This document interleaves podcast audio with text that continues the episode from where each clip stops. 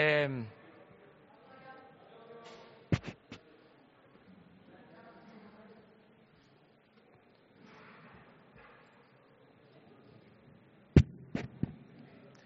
primero, eh, desear una feliz Navidad a las mexicanas, a los mexicanos, desear de todo corazón que el día de hoy, la noche de hoy, tengan una convivencia fraterna, amorosa, con familiares, con seres queridos, amigos, que sea una noche buena. Eso es lo que deseo a todos los mexicanos, que haya, a pesar de los pesares, felicidad, armonía y mucho amor.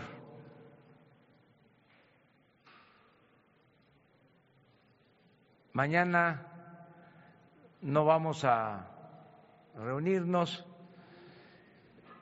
vamos, si ustedes lo desean, pues podríamos este reconsiderarlo. Bueno, entonces, pasado mañana nos vamos a encontrar.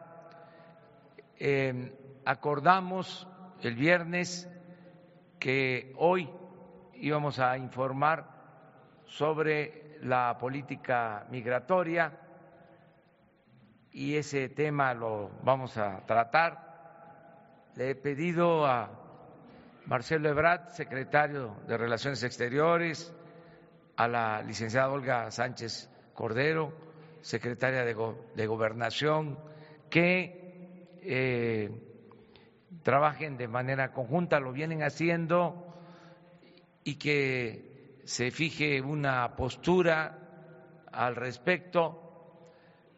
Hay una situación especial en Estados Unidos y em, reiteramos nuestro deseo de mantener una muy buena relación con el gobierno de Estados Unidos, una relación de amistad, de cooperación para el desarrollo y al mismo tiempo mantener nuestros principios de defensa y de respeto a los derechos humanos de los migrantes, de migrantes nacionales y de los migrantes de otras naciones del mundo. Sobre este tema va a tomar la palabra Marcelo, les va a informar y luego yo quiero también eh, dar mi opinión porque se aprobó el presupuesto para el año próximo y es una muy buena noticia, pero vamos a escuchar a Marcelo.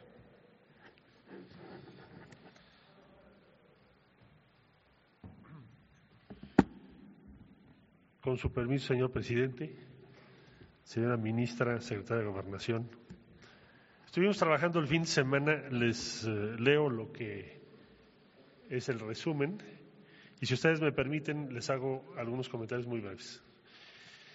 Eh, ante la comunicación enviada con fecha del 20 del mes en curso por el encargado de negocios de la Embajada de Estados Unidos de América en nuestro país, al subsecretario para América del Norte y en alcance al comunicado de prensa número 14 de la misma fecha de la Secretaría de Relaciones Exteriores, los secretarios de Gobernación y Relaciones Exteriores informamos.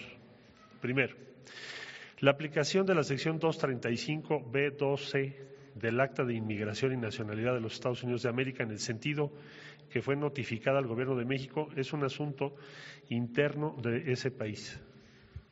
El Gobierno de México tomará las medidas pertinentes en ejercicio pleno de nuestra soberanía y en apego a nuestro marco jurídico al respecto. Por lo anterior, el Gobierno de México solicitará, a la brevedad posible, a las autoridades estadounidenses la información, mayor información sobre su propuesta de retorno a México de personas con un citatorio para comparecer en una corte migratoria de los Estados Unidos de una manera ordenada y segura. Este diálogo, en todo caso, y sus alcances deberán sujetarse al marco internacional y a la legislación de cada país y estaremos informando puntualmente de su contenido y características. Dos, reiteramos, como se señaló el día viernes, que México no ha aceptado en ninguna condición, ni de jure ni de facto, eh, el estatus de tercer país seguro para el trato a las personas que ingresan a, nuestro territorio buscando acceder al de los Estados Unidos de América.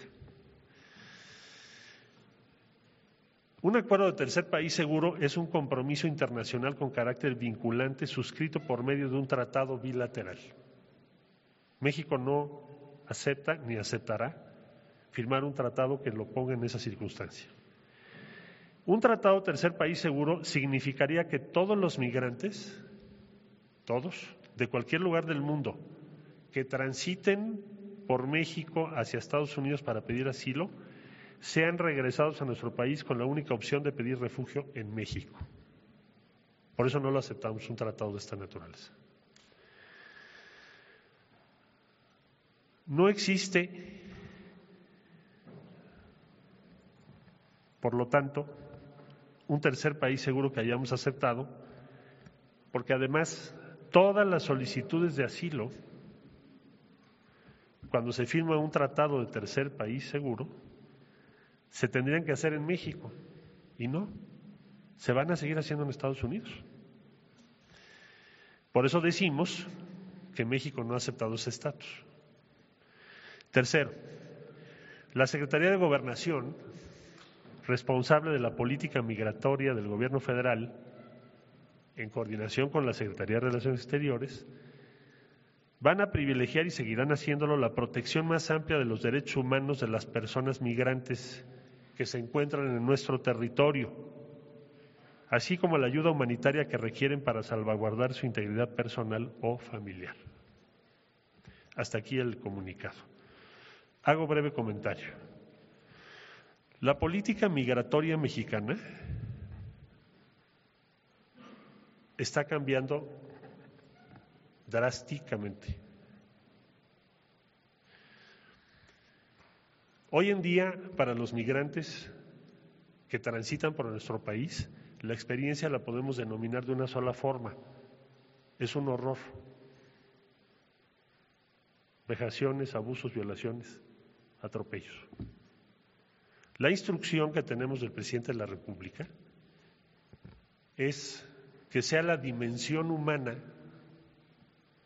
la que regule toda la política migratoria mexicana. Y me atrevo a calificar y a decir que con el esfuerzo de todo el gobierno y especialmente la conducción de la Secretaría de Gobernación, esa política migratoria que consiste en que no tengamos, no permitamos el abuso a los derechos de las personas, que sí se tenga regulación pero humanitaria, esa política sea timbre de orgullo para México y referente en todo el mundo. Muchas gracias. Muy buenos días a todas a todos. Como lo eh, acaba de decir el señor canciller, estuvimos trabajando por instrucciones del señor presidente de la República en este documento que se acaba de dar a conocer en relación a la posición de México, en tanto la notificación que hicieron las autoridades norteamericanas de aplicar esta ley suya en el territorio de los Estados Unidos. Quisiéramos comentarles que por instrucción del señor presidente, la política migratoria está cambiando radicalmente. Está alineada a la Convención de Marrakech que se acaba de firmar por México hace unos días y curiosamente y coincidentemente ese mismo día que aprobó la Convención de Marrakech las Naciones Unidas, en México se dio a conocer la política migratoria en ese mismo sentido. ¿Cuál es la política migratoria? Que la entrada a nuestro país va a ser ordenada, segura y regulada.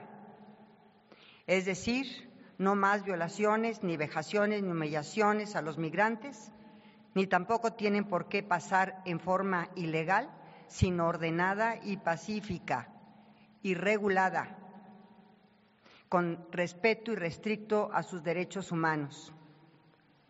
En ese sentido, el Gobierno de la República, encabezado por el presidente Andrés Manuel López Obrador, está cambiando de manera muy importante la política migratoria de represión y militarización en la frontera sur. Va a ser una política ordenada y pacífica, regulada, y desde luego los migrantes que ingresan a nuestro país tendrán en principio y siempre que respetar la legislación mexicana en materia de migración. Efectivamente, tenemos ahorita un flujo migratorio importante de centroamericanos, pero lo primero que vamos a hacer, porque para proteger sus derechos, el derecho más importante es el derecho a la identidad. Y lo vamos a hacer a través de un registro de cada una de las personas que ingresan a nuestro país para conocer efectivamente quiénes son, de dónde vienen, cuál es su nacionalidad, cuál es su origen. Así entonces podremos tener una política migratoria como está siendo convenido en, esta, en este tratado, en esta convención internacional suscrita por México hace unos días y aprobada en Naciones Unidas. Muchas gracias.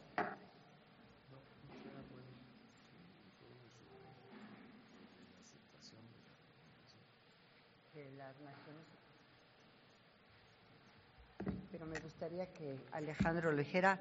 Me gustaría también compartirles algo muy importante, que por primera vez México acepta la recomendación de la Comisión Interamericana de Derechos Humanos en el caso Atenco, pero me gustaría que quien estuvo presente en, en Washington hace unos días en relación a esta eh, pues, no obstante verdaderamente increíble y además que ha cambiado eh, de paradigma eh, el tema de los derechos humanos a nivel internacional en la aceptación del Estado mexicano de esta resolución y la cata a plenitud. Quisiera yo que lo comentara, en el caso Atenco, quisiera yo que lo comentara el señor subsecretario que estuvo presente en Washington. Con su atención, señor presidente, muy buenos días a todas y todos ustedes. Pues como ustedes saben, desde el conocimiento público, la Corte Interamericana de Derechos Humanos acaba de emitir diversas sentencias, en particular la vinculada con la tortura, abuso sexual y violaciones de que fueron objeto distintas mujeres en los lamentables hechos de San Salvador Atenco en el Estado de México. Hay que señalar que el Estado mexicano ha iniciado el proceso de revisión de esta sentencia, la cual cumpliremos de manera muy puntual, eh, atendiendo cada uno de los aspectos que de ella se deriva. En los próximos días, una vez desahogado ya el análisis de la sentencia, daremos a conocer las fechas, mecanismos e instrumentos a partir de los cuales se ejecutará plenamente esta sentencia. Es cuanto tenemos que decir.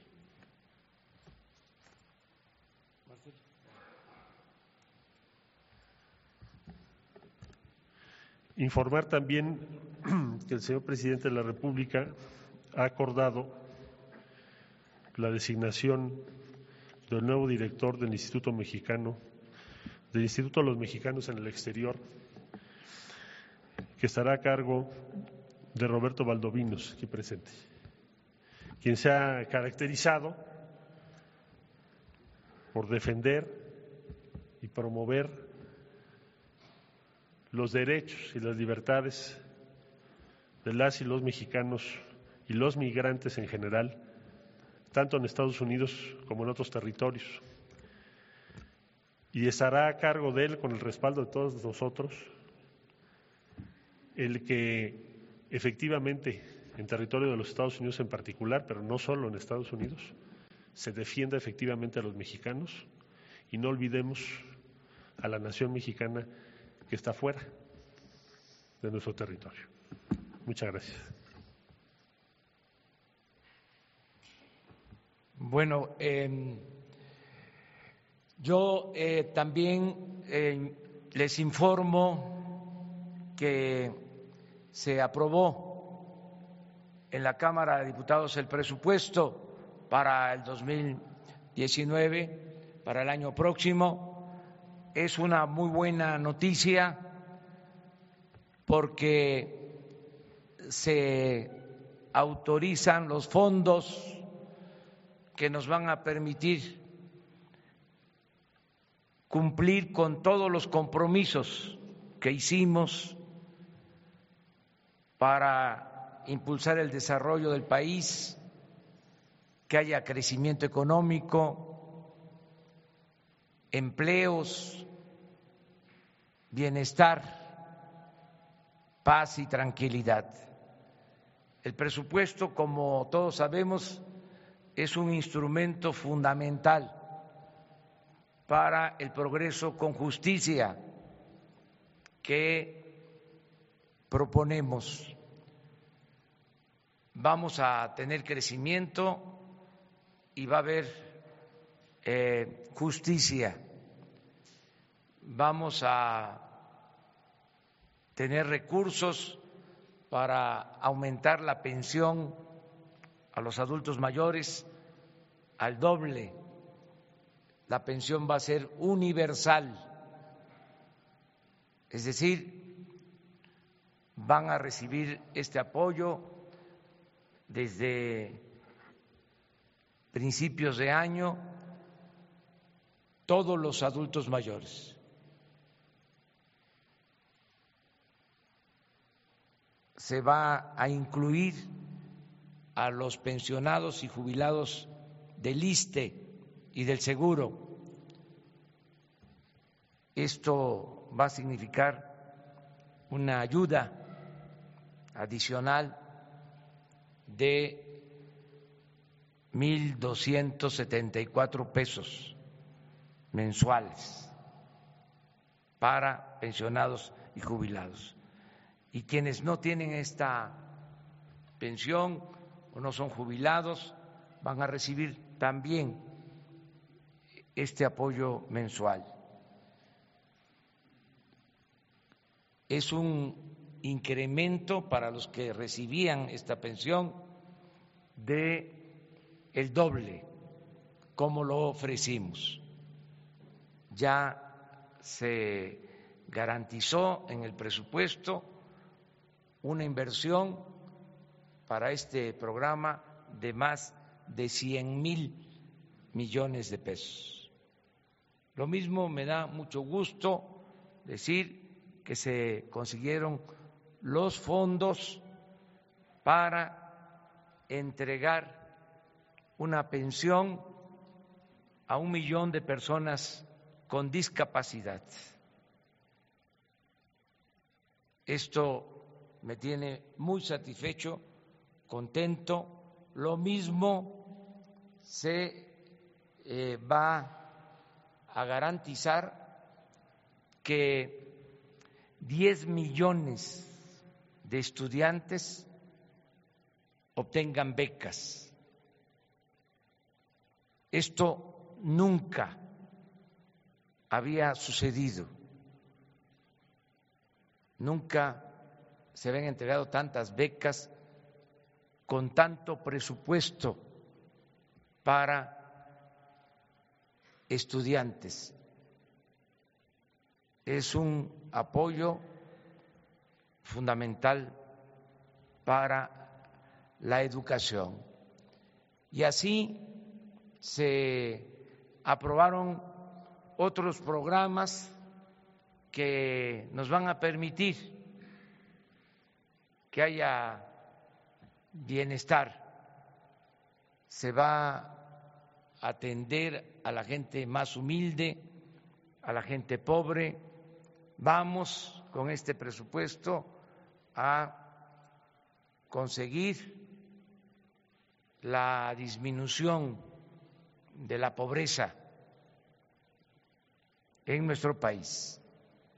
La gente más humilde, la gente más pobre va a recibir beneficios.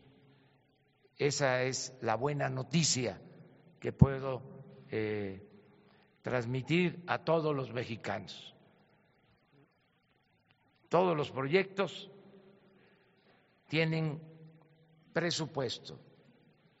Tren Maya, producción de petróleo, refinación de petróleo, construcción de la nueva refinería, el proyecto del istmo, la solución al problema de la saturación del actual aeropuerto, la atención a los damnificados por los sismos, es decir, la reconstrucción de nuestro país con infraestructura, construcción de escuelas, de centros de salud, hospitales. Todo esto también apoyado en la decisión histórica de aumentar el salario mínimo como nunca se había llevado a cabo en las últimas décadas, como no había sucedido desde hace 36 años. Todo esto es el cambio, es la transformación y quiero eh, felicitar a los legisladores, senadores, diputados que nos ayudaron en la aprobación de la ley de ingresos, que aprovecho para decir no contempla aumentos en impuestos, no contempla gasolinazos, no contempla endeudamiento para el país. Todo el financiamiento para el desarrollo descansa en ahorros por no permitir la corrupción y ahorros por terminar con los privilegios del gobierno. Esto es lo que nos permite liberar fondos para financiar el desarrollo. La fórmula de acabar con la corrupción y de acabar con privilegios, con lujos, con el derroche, con el gasto superfluo en el gobierno. Ahora el presupuesto va a rendir más porque no van a haber desperdicios y no va a haber corrupción. Esto es lo que también quería informarles. Y ahora sí, empezamos con las preguntas. Hola, buenos días, presidente. Eh, dos asuntos importantes que tiene que ver con este, el tema del presupuesto. ¿Alguien de su equipo ya ha tenido comunicación con los campesinos? Porque lo que ocurrió el viernes en la Cámara de Diputados, bueno, pues algo muy raro, un diputado priista va, mete a los de Antorcha Campesina, una serie de protestas que inclusive pues obligó a cambiar la fecha de la sesión para aprobar el presupuesto. Y la siguiente pregunta, ¿qué es lo que va a ocurrir con algunos empleados del SAT? Ellos mantienen una protesta fuera de Palacio Nacional, ¿qué va a ocurrir con ellos? Y la misma situación de despidos que al parecer son ordenados, pues no de las formas más eh, decentes o elegantes, está ocurriendo en el Instituto Mexicano de la Radio. ¿Qué va a ocurrir con todos estos empleados y si ustedes tienen alguna cifra ya de despedidos oficiales?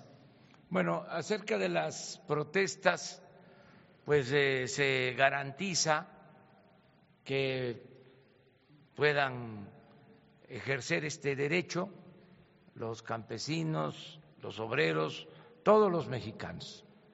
Es un derecho constitucional. el derecho a la manifestación, a la protesta, el derecho a disentir. Yo entiendo que se den estas protestas porque se están llevando a cabo cambios. Entonces, ya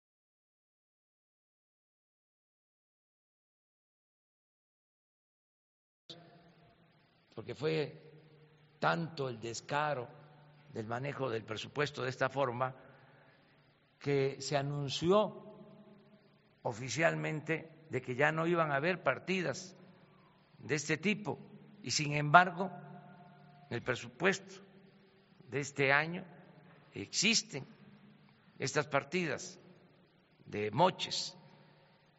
Entonces, ya para el 19 no hay estas bolsas especiales, estas partidas que se entregaban de manera discrecional. Lo segundo es que todo el apoyo del gobierno se va a llevar a cabo de manera directa, sin intermediarios, porque se entregaban recursos a las organizaciones y a veces esos recursos no llegaban o llegaban limitados, menguados, también con moches, con piquete de ojo. Entonces ya no se van a entregar fondos de esa forma. Entiendo que por eso también pues hay protestas. No es que todas las protestas sean eh, injustificadas, es que eh, hay una serie de cambios que se están llevando a cabo. Ya no se va a entregar a organizaciones recursos para que ellos entreguen los apoyos a sus eh, agremiados, a sus miembros, integrantes de organizaciones. Ahora es a través de un censo que se está levantando casa por casa en el país y el adulto mayor va a recibir de manera directa con una tarjeta lo que le corresponde y la persona con discapacidad lo mismo y el becario igual, y el campesino va a recibir su apoyo de manera directa. Entonces, no eh, va a ser a través de las organizaciones. Hay eh, protestas también porque eh, algunos trabajadores de confianza eh, han dejado de laborar en el gobierno. Vamos a revisar esta eh, decisión que se, han toma, que se ha tomado por un mandamiento en el sentido de que debemos de evitar duplicidades y eh, ajustar el número de eh, funcionarios públicos de confianza. se van a revisar eh, algunos casos para no cometer injusticias, porque puede ser que se trate de un trabajador de confianza, pero que lleva 15, 20 años laborando y que además gana eh, muy poco, porque lo que estamos buscando es hacer eh, el ajuste arriba de los altos funcionarios públicos, no los trabajadores de base, no los trabajadores que ganan muy poco. Esos casos se van a revisar. También nos permite el tomar esta decisión de que, a ver, estas son las reglas generales, se aplican, nos permite eh, analizar cómo está la nómina, porque estamos encontrando que hay quienes cobran sin trabajar, aviadores. Eso lo estamos cuantificando y hay también casos de quienes cobran dos o tres veces. Entonces queremos tener toda la información, desde luego, que no paguen justos por pecadores, que eh, no sea a tabla rasa.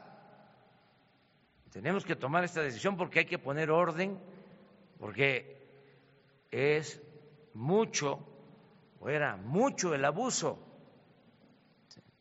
En sueldos elevadísimos, en aviadores, en quienes cobraban dos, tres veces, en nepotismo, amiguismo, influyentismo, corrupción, todo eso se acaba. Y por eso, pues hay protestas, pero tenemos que cambiar las cosas. Esa es eh, la situación.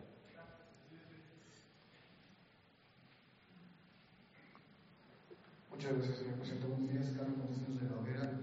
Eh, preguntarle ha habido críticas por el recorte presupuestal a los órganos autónomos, eh, en particular el INE, que ya puso en, duda la organización de las elecciones del año que entra, y, al que usted eh, días pasados se refirió como el instituto electoral más caro del mundo. Eh, su opinión sobre estas críticas y sobre la, la, posición que ha tomado el INE ante el recorte. Muchas gracias. Pues este es una decisión de la Cámara de Diputados. Yo recuerdo cuál es el procedimiento. El Ejecutivo envía el presupuesto y la Cámara de Diputados tiene la facultad exclusiva, es una facultad constitucional de aprobar el presupuesto. Si en la Cámara de Diputados se hicieron ajustes al presupuesto de el INE, pues es un asunto que compete a la Cámara de Diputados. Yo sí eh, creo que todos debemos de hacer un esfuerzo de austeridad que no debe de excederse ninguna eh, institución en gastos, incluso eh,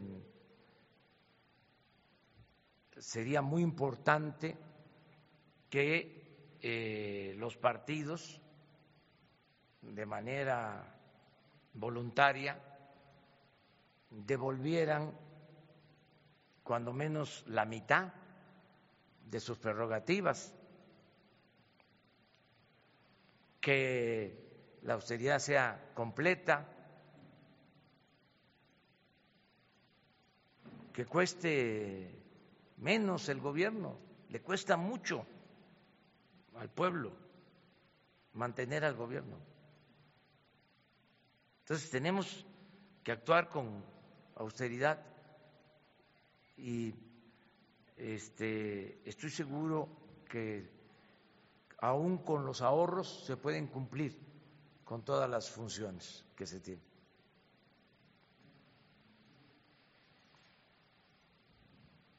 ¿Sí? Gracias, buen día. Jennifer Alcocer de Publimetro. Quisiera preguntarle en estas reuniones de seguridad cómo han ido. El 2018 pinta para cerrar aún más, más violento que el 2017. ¿Cómo va este plan de seguridad que iba a presentar? Y también acerca de los recortes que se realizaron a otras, eh, otros organismos, em, ¿cómo podría afectar también eh, por el, eh, precisamente los recortes y las críticas que han hecho, pues también por, por esta afectación que va a tener también a recortes a, personal. Bueno, este, estamos trabajando todos los días para garantizar la seguridad. Estamos eh, aplicándonos en ese propósito todos los días. Estamos al pendiente de lo que sucede en el país y estamos tomando decisiones. Ya en unos días más vamos a presentar informes aquí a ustedes, vamos a estar eh, dando a conocer la situación que guarda el problema de inseguridad y de violencia en el país. También de estrategias que se van a aplicar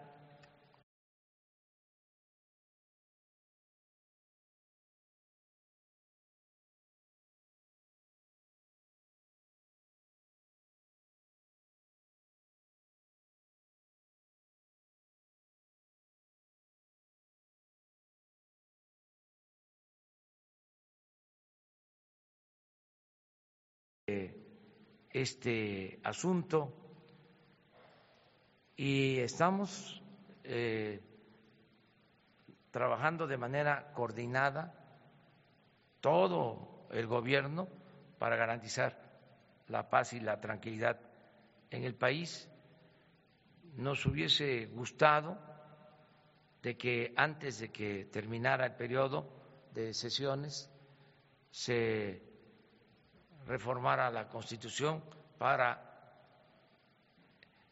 aprobar nuestra propuesta de crear la Guardia Nacional, pero no les dio tiempo a los legisladores. Ojalá y para enero, tengo entendido que ya em, se fijó una fecha para un extraordinario y que se discuta nuestra propuesta, se debata y ojalá y se apruebe, porque esto nos va a ayudar mucho, el que tengamos eh, una Guardia Nacional para garantizar la paz, la tranquilidad de todos los mexicanos. Eso es lo que eh, puedo decir acerca de las protestas que hay por la eh, política de austeridad, ya lo expliqué, eh, entiendo que existen estas eh, protestas porque se pueden probar abusos cometidos de funcionarios de gobierno. Eh, se eh, extralimitaban y no hay que olvidar que el presupuesto es dinero del pueblo. El presupuesto no es dinero del gobierno. Los funcionarios somos simplemente administradores de los dineros del pueblo. y tenemos que cuidar el presupuesto.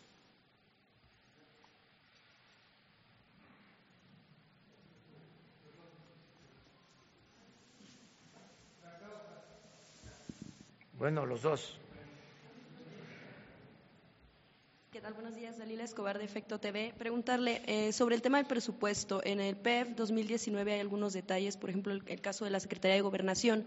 Eh, está en puerta también la creación de la Secretaría de Seguridad Pública y los recursos todavía aparecían en Gobernación. en un histórico eh, de transparencia se puede analizar que el 76% de los recursos que se dan a Gobernación pues son para el rubro de seguridad. Saber si nos puede detallar, por favor, cómo va a ser este procedimiento para que se transfieran los recursos y en todo caso también con cuánto se va a quedar gobernación del presupuesto que tiene actualmente será menos del cerca del veintitantos por ciento. En segundo lugar, preguntarle eh, qué opina respecto de los despidos que se han dado en medios de comunicación que últimamente han sido en, mayor medida y finalmente a quién le atribuye que está detrás de estas movilizaciones, en este caso de los campesinos que se dio el fin de semana. Gracias. Bueno, este se van a hacer eh, los eh, ajustes, eh, o mejor dicho, se va a presentar a ustedes y a través de ustedes a los ciudadanos cómo queda el presupuesto, ya con los cambios que se hicieron en estos días en la Cámara de Diputados. Entonces vamos a presentarles este cómo queda el presupuesto para cada dependencia, cada secretaría, si les parece, para que no em, cometamos errores, ¿no? Pues eh, tiene que ser a principios de año, porque es ya el presupuesto que se va a ejercer. Em, sí les puedo comentar que se va a hacer más con menos. Yo quiero presentarles, eh, por ejemplo, cuánto compraba el gobierno, cuánto calculábamos que se pagaba además en compras. Y quiero ahora, eh, estoy pidiendo ya un análisis de cuánto va a comprar el nuevo gobierno y cuánto nos vamos a ahorrar,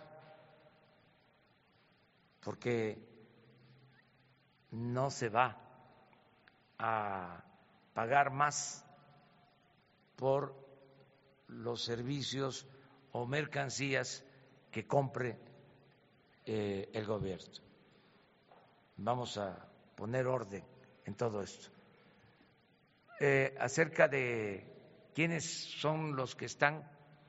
Eh, sí, no quiero yo este, meterme eso. Hay muchas organizaciones, eh, algunas independientes, llevan hasta el nombre de nuestros héroes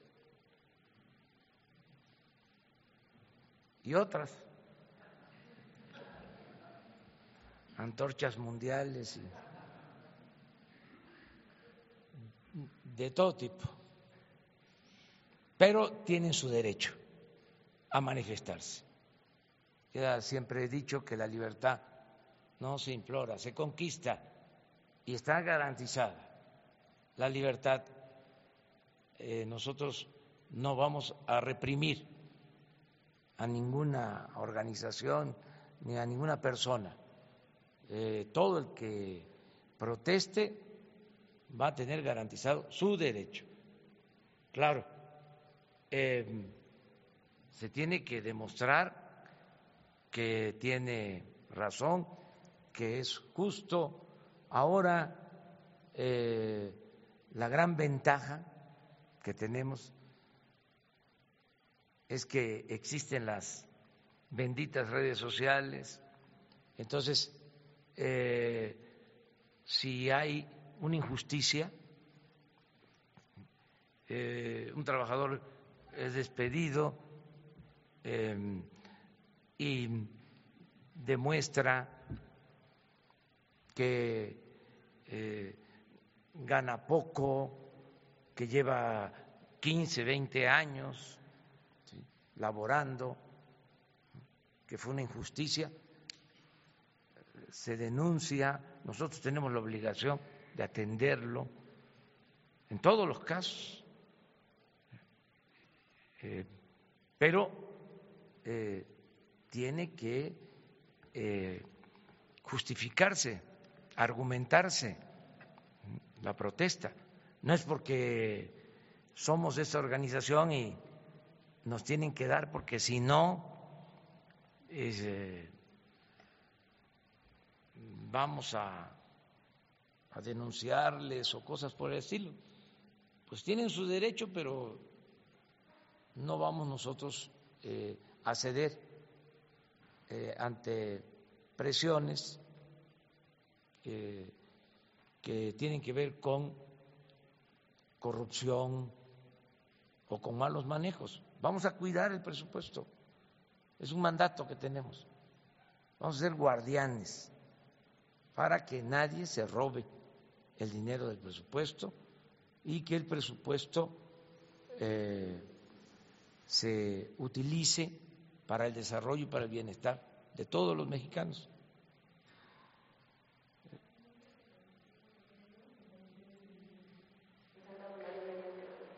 Pues hay que corregir, es parte de lo mismo. Si no son justificados, no tienen por qué darse esos despidos. Secretarios, subsecretarios. Alejandro Lelo de la Red Diario Basta y Tabasco hoy.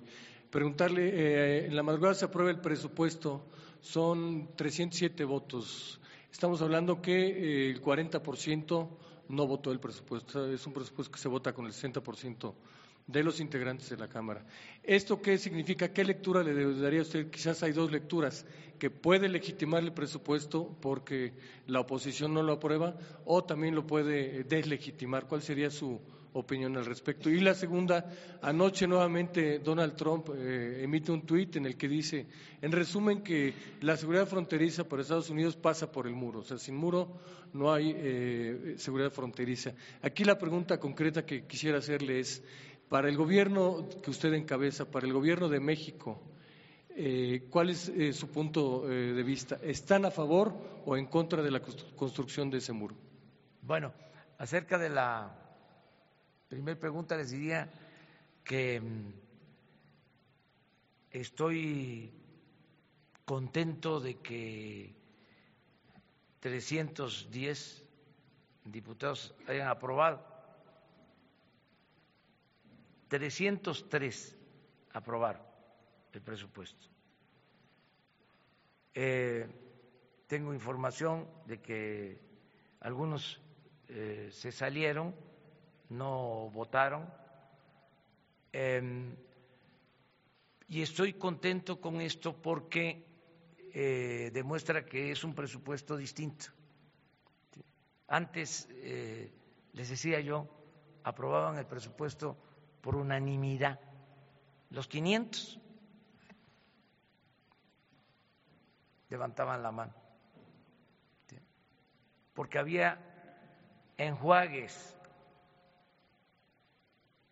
se repartía dinero,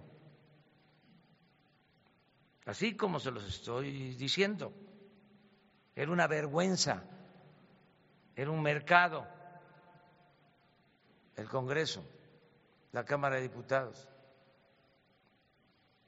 Entonces ahora ya no hay moches.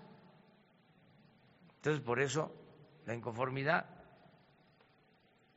Pero respetamos ese punto de vista. Qué bien que el 60% aprobó el presupuesto.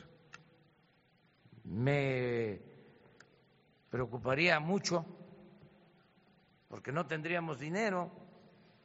Si hubiésemos logrado la unanimidad, no le hubiese llegado nada al pueblo, se hubiese quedado todo en la llamada clase política.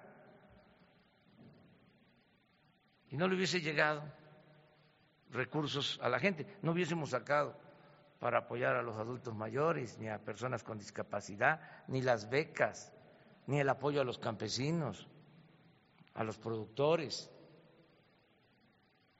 Porque, ¿qué hacían? Se pulverizaba todo el presupuesto eh, para distintos supuestos programas y de esa manera se obtenían los votos. Les comentaba yo que en los tiempos de Carstens, cuando era secretario de Hacienda, creo que del expresidente Calderón, tres años se aprobó el presupuesto por unanimidad. Un fenómeno. Entonces, ahora este no ha sido así. Quiere decir que algo está pasando. Algo está sucediendo. Entonces ya se los dejo de tarea a ustedes para que se investigue. Acerca de la política migratoria y la relación con Estados Unidos, yo no quiero en estos momentos pronunciarme. Hay una situación especial en Estados Unidos y eh, no quiero emitir eh, un punto de vista. Me voy eh, a reservar, va a haber tiempo, hay una situación especial en estos días eh, por asuntos también de presupuesto. Yo celebro que ya nosotros no tengamos ese problema, que es como un regalo de Navidad del que se aprobó el presupuesto.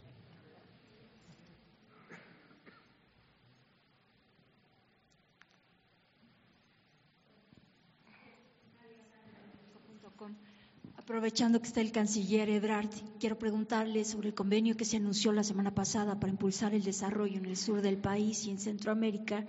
¿Qué mecanismos van a implementar para garantizar que esos recursos se ejerzan de manera eficiente y transparente, dada la situación eh, de falta de garantías y de democracia que hay en países, por ejemplo, como Nicaragua? ¿Y qué van a hacer? ¿Qué, qué mecanismos se van a implementar ahí?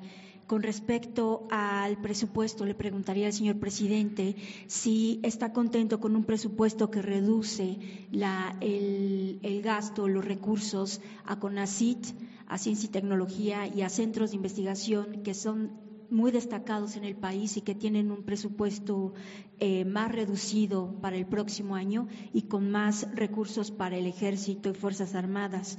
Y también quisiera preguntarle sobre el hecho, los hechos violentos que se dieron en el Estado de México la semana pasada, que se difundieron tristemente en redes sociales de cómo masacraron a policías del Estado de México. ¿Qué le informó su gabinete de seguridad al respecto? Bueno, el presupuesto para ciencia y tecnología eh, es suficiente, no van a faltar recursos para becarios eh, van a tener los eh, que reciben apoyos para sus investigaciones, van a contar con presupuesto suficiente. Me reuní el viernes con la directora de CONACID y ella me informó que el presupuesto es eh, suficiente y que incluso va a tener mejores resultados. Eh, en el caso del de CONACIT, esa es la información que tengo. Hay también en el CONACIT casos de doble o triples ingresos. Entonces, como eso ya no va a existir, esas irregularidades, va a alcanzar muy bien el presupuesto. Eh, lo demás lo puede contestar.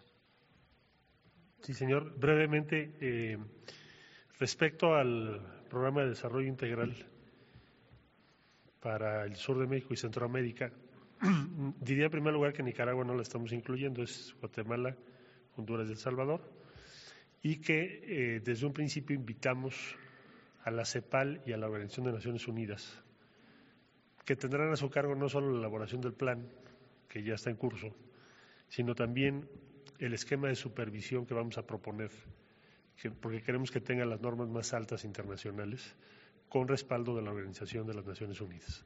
Entonces, será un programa distinto, no solo en cuanto a la transparencia, sino a qué avances se están logrando.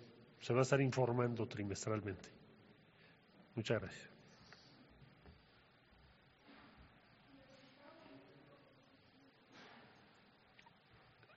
Se está viendo eh, todo lo relacionado con violencia.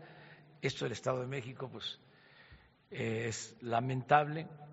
Ayer también, em, el fin de semana, eh, tuvimos problemas serios de inseguridad aquí, en la capital, y ya estamos también actuando.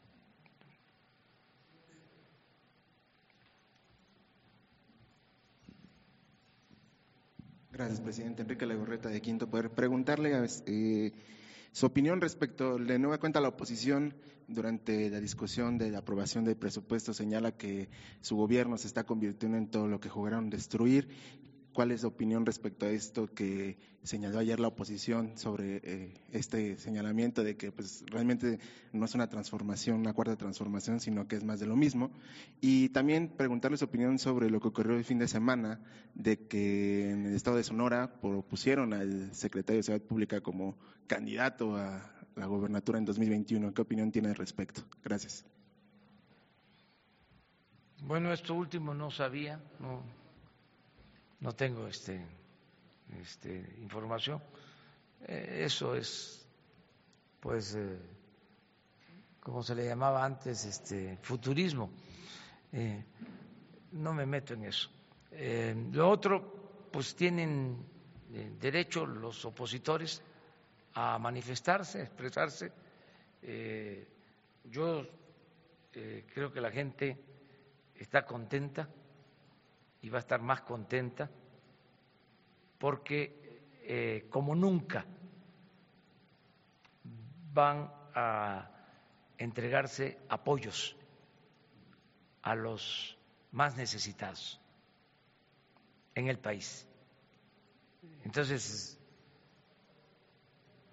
lo que debe de importarnos es eso, el que se consiga, el que se busque el bienestar para los ciudadanos. Y en eso estoy eh, satisfecho, eh, alegre, porque sé que vamos eh, a hacer justicia. Me siento muy contento por eso. sé que vamos a a lograr la felicidad de millones de mexicanos con las acciones que se están llevando a cabo y que se van a financiar con el nuevo presupuesto. Les puedo decir que em, más de la mitad de los hogares, que tiene que ver con los más pobres van a recibir un apoyo. Más de la mitad de los hogares del país, los más pobres, todos van a recibir un apoyo. El que no eh, reciba apoyo porque no eh, haya en la casa un adulto mayor, eh, va a recibirlo porque hay un hijo estudiando en la prepa que va a tener una beca. si no eh, hay un estudiante preparatoriano, si no hay un adulto mayor, pero hay una niña, un niño con discapacidad, ahí va a llegar el apoyo. Entonces, millones de mexicanos van a recibir este apoyo. Por eso estoy muy contento. Eh, imagínense lo que hubiese sucedido si ganamos la presidencia y no hubiésemos logrado la mayoría en la Cámara de Diputados, hubiese presentado el presupuesto y solo lo iban a aprobar si repartíamos dinero o no eh, iban a bajar los sueldos de los altos funcionarios públicos, porque este, no íbamos a tener la mayoría. Yo le agradezco mucho a los ciudadanos porque votaron por nosotros y al mismo tiempo, o sea, votaron por el presidente y votaron por eh, diputados y para tener mayoría. Ahí andan algunos todavía que no entienden que esto ya cambió, buscando este, cambiar sus votos, sus apoyos por presupuesto. Ya no, no existe eso. Este, y lo mismo, estamos planteando que se necesita eh, la Guardia Nacional para garantizar la seguridad y, lo estamos enfrentando. Se requiere ahí mayoría calificada, pero eh, va a depender de la actitud de los legisladores. Eh, nosotros vamos a cumplir con nuestra responsabilidad de garantizar que haya paz y haya tranquilidad.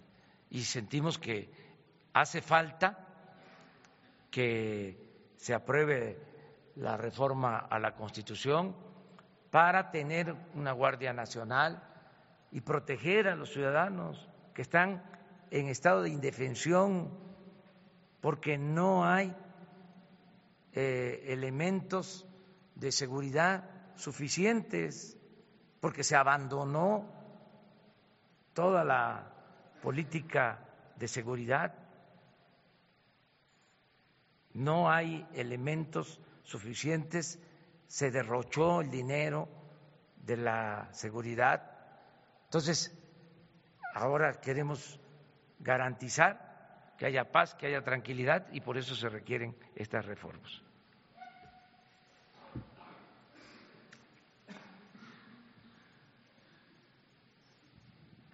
Buenos días, eh, Edmundo Morelos de SDP Noticias. Eh, presidente, preguntarle si alguno de los gobiernos estatales le ha solicitado, o bueno, ha solicitado adelanto de recursos para culminar el año, como usted mismo dejó abierta la posibilidad, sobre todo porque eh, la jefa de gobierno de la Ciudad de México señaló que el gobierno capitalino tiene pocos recursos y eh, pues muchas deudas que le dejaron del gobierno anterior. Esa sería una. Y la otra es si eh, a estas fechas eh, hay ya, pues digamos, cifras del retorno de paisanos y sobre todo, pues si se han contabilizado denuncias de intentos de extorsión. Acerca de lo último, hay un hecho son pocas las denuncias presentadas por extorsión a paisanos.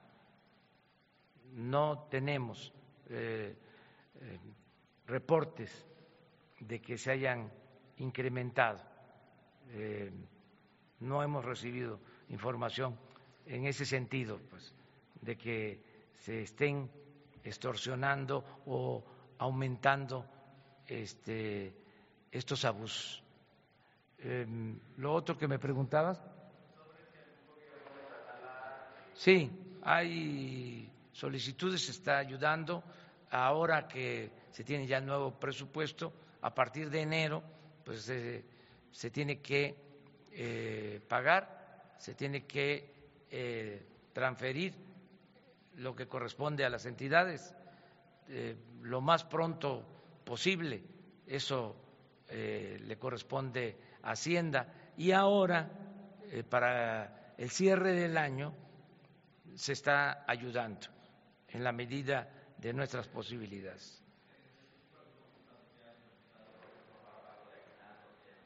Sí, sí, sí, ya lo expliqué, lo expliqué varios este, que se están eh, atendiendo con ese propósito. Ahora que estuve en Oaxaca tres días, el gobernador me planteó también eso y eh, hicimos el trámite ante la Secretaría de Hacienda.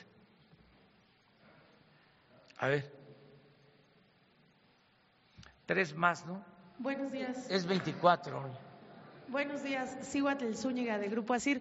Señor, eh, preguntarle, hace un, hace un rato comentó que habían detectado eh, lo de los aviadores. ¿Tendrá algún dato sobre en qué instituciones es donde se ha detectado este problema y en mayor gravedad? Y, y también preguntarle qué actividades tendrá hoy, o se retirará temprano, o qué actividades tendrá hoy. Vamos a presentarles un informe este, sobre todo lo relacionado con la nómina es mi compromiso. O sea, cómo va a quedar la nómina eh, del gobierno y se va a transparentar la nómina del gobierno. Sí hay información, pero quiero tener todos los elementos. Las actividades de hoy, este, voy a atender algunos asuntos en la oficina, este, ya por la tarde voy a este, ir a la casa de ustedes y no sé todavía eso, este, ahí este, se va a resolver. ese es un asunto que este, va a organizar este, Beatriz.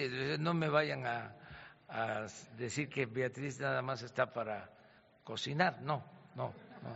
Pero sí, ella va a ayudar mucho en esto, con la familia.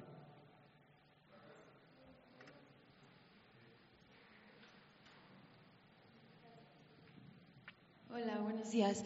Eh, preguntarle cómo se van a procesar las solicitudes de comunidades indígenas. Específicamente hay tres indígenas de la comunidad Naya en Nayarit que fue visitada por usted más de tres ocasiones en los últimos años, que están en la Ciudad de México desde el primero de diciembre pidiendo una audiencia con usted para expresar las necesidades de su comunidad.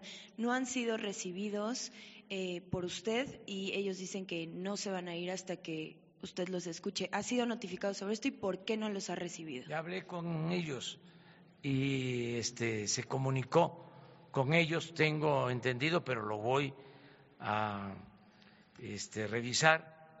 Eh, el director del Instituto de los Pueblos Indígenas, eh, Adelfo, ya habló con ellos y se les va a atender, desde luego. Sí, es que también eso es importante decirlo. Yo quisiera, pues, eh, atender a todos personalmente.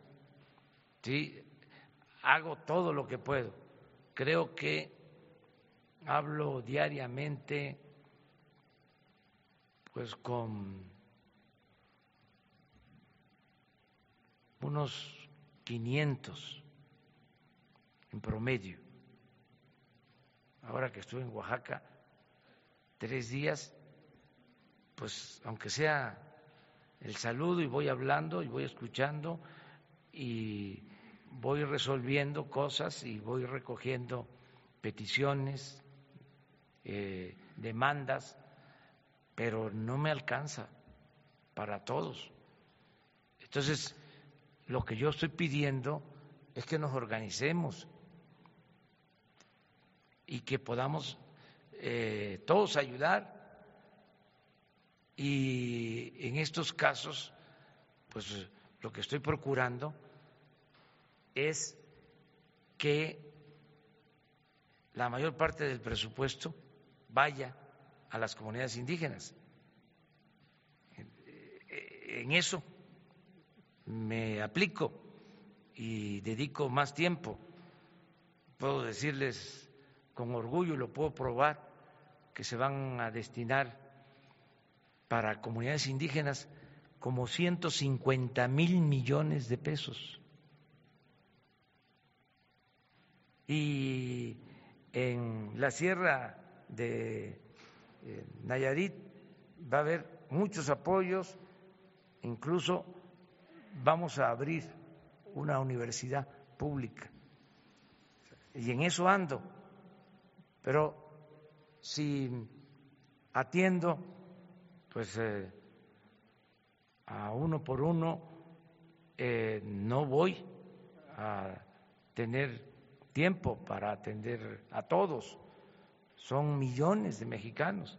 Entonces hay que buscar la manera de eh, organizarnos. Y yo voy a estar por este medio informando y que nos hagan llegar todas sus peticiones, todas sus demandas eh, aquí en Palacio. Eh, lo que está mejor organizado es la atención a los ciudadanos. Eh, Leti Ramírez, que es una gente de absoluta confianza, que era la que me ayudaba cuando fui jefe de gobierno en atención ciudadana, es ahora la encargada de la atención ciudadana, aquí en Palacio. Y todo el que llega es atendido. Este, pero personalmente sí es más eh, difícil, aunque yo trato de eh, hablar con el mayor número de personas posible. Es más, por eso, entre otras cosas, este, no traigo eh, guardaespaldas, para que yo pueda tener comunicación de manera directa con la gente. Los dos. Buenos días, presidente. Sara Pablo de Radio Fórmula. Preguntarle dos cosas. ¿Cómo se va a recomponer la relación con la oposición después de que no votó el presupuesto? Hubo también gobernadores de oposición que quedaron pues lastimados porque decían que para proyectos regionales en los municipios no se les destinó el presupuesto que ellos pedían. Entonces, ¿cómo recomponer esta, esta situación por lo que viene. Eh, por otro lado, en el tema de los despidos, si no haría falta, pues más información ya de las dependencias en concreto, por ejemplo, del SAT, de la SST, estos despidos masivos también hay una ausencia de información, no dicen se despidió a tantas personas por tales razones, entonces pues están ahí las protestas y los despidos que ellos dicen son injustificados. Sí, vamos a, este, a informar sobre esto. Eh, yo tengo una reunión con el gabinete eh, y va a ser un tema a tratar. Es una reunión pasado mañana por la tarde. Entre otros asuntos, vamos a, analizar esta demanda. Se va a dar a conocer cómo queda el presupuesto a todos los integrantes del gabinete porque hubieron cambios eh, en estos días. Yo mismo quiero saber en qué consistieron los cambios que se hicieron en la Cámara de Diputados. Es su facultad de ellos eh, aprobar el presupuesto.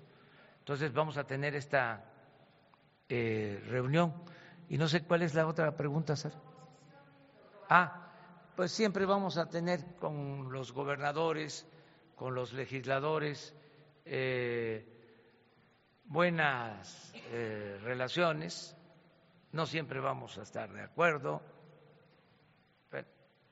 Yo siempre les he dicho de que solo en las dictaduras este, hay pensamiento único, eh, estas eh, maneras unánimes de aprobar presupuesto, pues tiene que ver mucho con eh, medidas no democráticas. Imagínense en un país con democracia, donde hay partidos opositores, que todos voten a favor del presupuesto que presenta el gobierno, pues no habla bien. Eso no tiene que ver con la democracia. Sí, el consenso puede ser democrático, pero cuando se trata de presupuesto, o sea, más se trata de, de reparto de dinero, era una vergüenza. Sí, me siento hasta orgulloso de que este no se haya logrado este consenso. Miren, tres años, les decía, por consenso. Y ya en los últimos años yo intervenía, les decía yo a los opositores, este, oigan, eh, actúen pues con decencia y ya se lograba, hagan la investigación, es buenísimo el tema, ya se lograba de que 20, 25, eso creo que fue hasta hace cuatro años, 20 o 25 este, de 500 que votaban en contra. Y luego ya con Morena, y eso hay que decirlo también, ya eran todos menos Morena. Pero de todas maneras, de 550 que ahora que eh, se hayan salido ciento, casi doscientos, sí, buenísimo, que viva la oposición. Terminamos.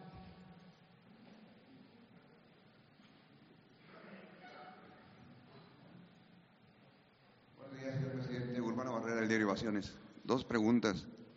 Eh, hoy, este, antes de la conferencia, se reunió con la doctora Sheinbaum. Ella dice que no es necesaria la Guardia este, Nacional aquí en la Ciudad de México, eh, pero ante los índices de, violencia, las ejecuciones de este fin de semana, ¿usted qué opina? ¿La Guardia Nacional va a operar en todo el país? ¿Y eh, va a haber una excepción para la Ciudad de México?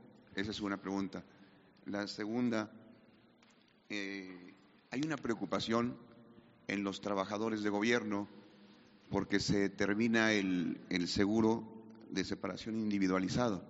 La pregunta es, ¿usted tiene contemplada la participación del sector asegurador para que los trabajadores eh, del gobierno puedan ahorrar el 1%, el 3 o el 8% que estaban ahorrando y que vía aseguradoras puedan tener garantizada eh, una especie de, pensión, un retiro? Ellos lo tenían como concepto de seguro de separación individualizado. No era un privilegio, sino era un, un sistema donde entraba el sector asegurador. ¿Qué hay al, respecto? ¿Tiene contemplado usted eso? Bueno, lo de la Guardia Nacional es, como su nombre lo indica, nacional. en el caso de la Ciudad de México, eh, pienso que eh, hay manera de atender el problema de inseguridad de violencia porque tienen eh, suficientes elementos, son 86 mil elementos de las policías. Yo les comentaba que a nivel nacional el gobierno federal para seguridad pública eh, cuenta con 20 mil elementos. Entonces aquí hay elementos suficientes. Creo que a eso se refiere Claudia. Eh, y pienso que se va a resolver el problema de inseguridad y de violencia en la ciudad. Es decir, los eh, eh, graves hechos que se están registrando en la ciudad, o sea, como no se había visto. Se desorganizó mucho todo el sistema de seguridad en la ciudad, pero yo estoy seguro que se va a corregir acerca de eso. Lo del seguro eh, se elimina porque significaba un abuso. todos los trabajadores tenemos derecho pues al seguro médico, todos los trabajadores al servicio del Estado. Pero esto era un seguro eh, que tenía que ver con el ahorro. Eh, ¿En qué consistía? En que si un trabajador, un funcionario, ganaba 200 mil pesos, podía dejar eh, el 10% de ahorro, 20 mil pesos. Y el gobierno, con dinero del presupuesto, le aportaba otros 20 mil.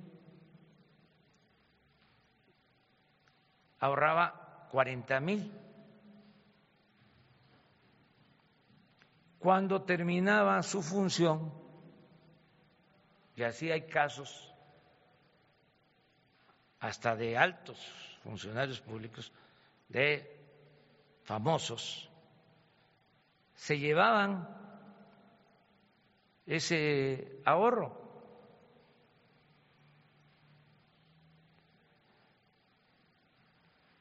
Era del Ejecutivo, del Legislativo, de los, todos los poderes, este mecanismo. Costaba seis mil millones de pesos mantener esta caja de ahorro especial. Entonces eso ya no se puede. Entonces yo entiendo que haya este pues, inconformidad, pero no es posible eso. Y estos temas, por eso es bueno que haya protestas porque no se conocían. La gente no lo sabía.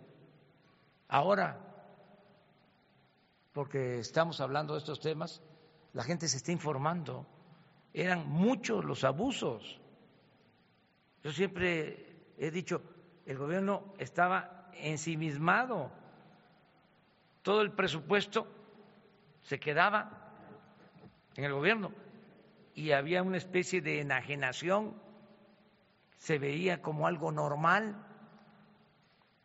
cuando el gobierno tiene como función pues apoyar a los ciudadanos, garantizar la felicidad del pueblo. Esa es la función principal del gobierno.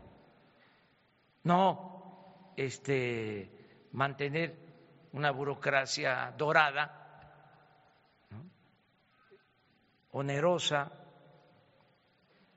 que este impide, además, el buen desempeño del gobierno.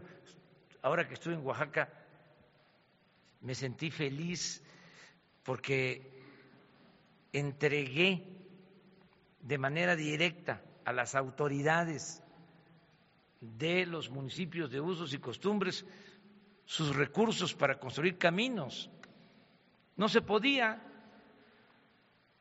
los recursos para las autoridades de los pueblos indígenas, había que pasarlos por toda eh, la estructura administrativa del gobierno. Y ya no llegaba nada. ¿Y saben qué se decía? Por ejemplo, en el caso de los caminos, de que no se le podía entregar a las autoridades su presupuesto porque no tenían capacidad técnica para hacer un camino. Los que construyeron Monte Albán, los mejores trabajadores de la construcción del mundo, así están calificados en Nueva York, los trabajadores de la construcción de Oaxaca, no tienen capacidad técnica para hacer un camino. O sea, eh, eh, todas estas soflamas o sofismas, si se dice más conceptual, este, se utilizaban para la corrupción, porque desde los gobiernos se hacían las contrataciones de empresas que entregaban eh, sobornos a funcionarios, pintaban los caminos con una capita de emulsión asfáltica, los inauguraban y después de las primeras lluvias volvían a ser de terracería. Entonces ya se acaba eso. Ahora, no sé, se pidió en el presupuesto, no sé si se autorizó, que en un transitorio, en una cláusula del presupuesto, se estableciera, el presupuesto federal, que se podían entregar los recursos de manera directa a las autoridades indígenas, que dicho sea de paso, son las autoridades más honestas de México y de las más honestas del mundo. Los 417 municipios de usos y costumbres de Oaxaca. Entonces, ahora que fui y pude entregar estos apoyos, me sentí muy satisfecho porque sé que ese dinero va a rendir, que van a hacer sus obras que les hacen falta, que este, van a construir bien las obras. Entonces, sí eh, se ha, estado avanzando, ¿no? Eh, y claro que es un plan de austeridad y es un cambio, es una transformación. Muy bien, muchísimas gracias. Muchas gracias.